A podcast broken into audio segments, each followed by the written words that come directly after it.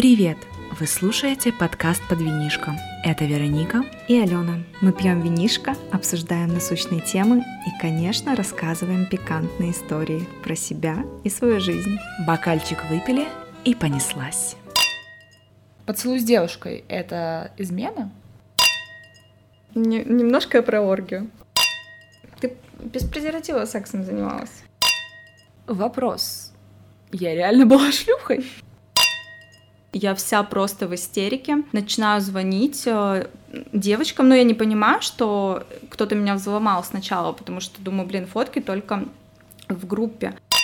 Конкурсы сводились к одному только по одной причине, потому что это был запрос от общества. Ты знаешь, по-моему, презерватив порвался. Это, да, можно считать моральной изменой, но она помогла мне выбраться из toxic отношений. Кончай, чтоб я видела. Ну вот, по сути, так и происходит. Он мне изменял, а меня еще и шлюхой называл за все. Если Ну- судьба хочет, чтобы ты пососался с другим парнем, то придется. Все знают. Еще и вечером в выходной пришлось покупать. И все, весь народ пришел, конечно же, в этот момент знакомый. Мне изменяли, у меня была история. Я встречалась с парнем, и у него была лучшая подружка. Девочки очень чувствительные. Им нужны эмоции, им нужно, чтобы им уделяли внимание, нужно, чтобы о них заботились. А когда такого не происходит, ну вот, видимо, всегда найдется человек, который уделит да. это внимание.